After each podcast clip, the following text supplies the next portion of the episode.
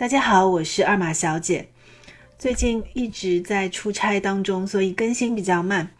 劳动节之前呢，市场其实已经调整的非常充分了。虽然整个市场的热度不高，但是我个人觉得基金投资者这个时候呢，真的不应该太悲观了。那么今年还有哪一些值得关注的热点呢？除了前几期讲到的 TMT、AI、游戏、数字经济这些。国有企业也是今年一个绕不开的主题。国有企业，特别是央企，算得上今年一季度的市场主线之一。与这个有关呢，还有一个新的概念，叫做中特估，也就是中国特色估值体系。在这个概念的驱动之下，一些大型央企在市场带动之下，掀起了一阵一阵的波澜。和这些相关的基金啊，一季度表现也很不错。很多人问中国特色估值体系是什么？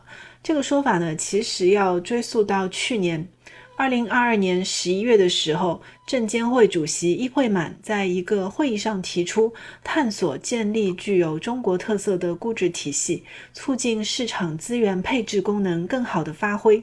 在这之后呢，市场开始对央企、国企投资价值的关注度逐步提升。另外还有一个比较重要的文件是去年五月发布的，国务院国资委制定的提高央企控股上市公司质量工作方案。这份工作方案里面明确提出要提高央企上市公司质量的路线图。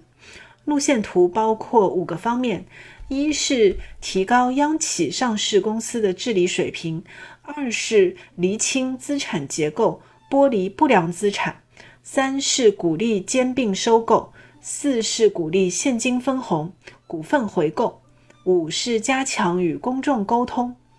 这个路线图也打开了大家对于未来的资本运作空间的想象。央企在国民经济当中的支柱地位非常突出。目前 A 股五千一百家上市公司里面，央企有四百四十三家。数量占比百分之八点六九，央企的总市值合计是二十六点五万亿，占比百分之二十八。央企的净利润合计二点六九万亿，占比是五十一点三。也就是说，目前央企正在以三分之一不到的市值占比，贡献的利润呢，却占到了 A 股的一半左右。所以在这些预期的推动之下，今年一季度不少央企表现很抢眼，比如说中国移动、中国石油、中国石化、中国交建、中国船舶等等都有不小的涨幅。那么接下来一个问题，中特估或者说国企投资机会还有没有进一步的看点？从公开信息来看，后面还有很多即将发行的新的基金会瞄准国企这个领域，可能会带来一些新的增量资金，这个是看点之一。比如说指数基金方面，接下来各类国企的 ETF 将会逐步的问世。今年三月中旬，有九家基金公司已经上报了央企主题指数 ETF 产品，这些产品至今还没有正式的发行。包括像易方达、汇添富、广发、南方、嘉实基金等等，这些 ETF 呢将会跟踪的指数和过去的一些国企指数有些许的不同。比如说，它有针对高分红国企的，有的是针对科技领域的国企，有的呢是针对能源领域的国企。举个例子啊，比如说。中证国新央企股东回报指数，它关注的重点是有现金分红或者有回购行为的央企群体。分红水平对这一类的企业的投资价值来说是一个很重要的衡量标准。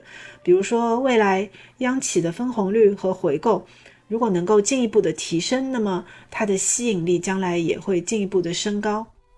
最新的数据，央企和地方国企二零二二年分红的总额合计是一点零九万亿元，占市场的分红总额将近三分之二。央企分红通常有很好的连续性和增长性，超过一半的上市公司连续五年分红，有五分之一的上市公司连续三年红利增长。从二零一五年以来，国资委央企的分红。回购数量呈现逐年递增，央企分红和回购的提升，对于提升央企的价值作用是非常正面的，也是中特估里面很大的一个看点。